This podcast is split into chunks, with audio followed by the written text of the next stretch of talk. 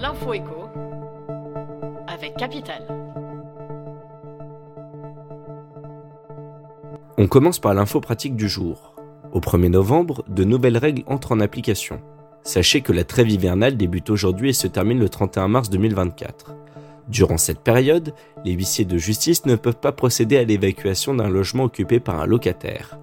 Autre changement à partir de ce jour, les pneus neige et chaînes deviennent obligatoires dans 34 départements, et ceci jusqu'à la fin mars. Tarif du gaz, prix de la consultation médicale, on vous détaille tout ce qui change en novembre. On enchaîne par le chiffre du jour, 3 milliards d'euros. C'est ce que représente le business de la mort en France en 2023 selon le cabinet d'études Xerfi. Avec plus de 670 000 décès enregistrés en 2022, le funéraire est, contre toute attente, un secteur bien vivant. Et l'offre ne se limite plus aux traditionnelles pompes funèbres.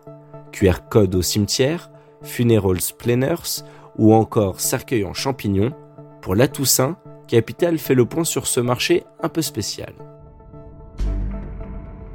On poursuit avec l'exclu du jour. Le gouvernement accélère sur la rénovation énergétique des bâtiments. Outre l'augmentation du budget de MaPrimeRénov', l'État veut mettre l'Agence nationale de l'habitat au cœur du dispositif. Cette agence, qui pilote déjà les aides publiques à la rénovation énergétique pour les particuliers, sera chargée dès 2024 de distribuer les certificats d'économie d'énergie pour les propriétaires qui entreprennent plusieurs travaux. Mais cette décision inquiète les acteurs de la rénovation énergétique. Ils tirent la sonnette d'alarme.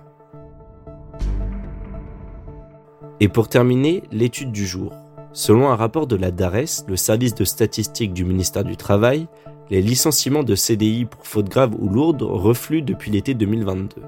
Cette tendance s'observe alors que la nouvelle loi sur l'assurance chômage a mis en place une nouvelle procédure de présomption de démission pour les salariés en abandon de poste.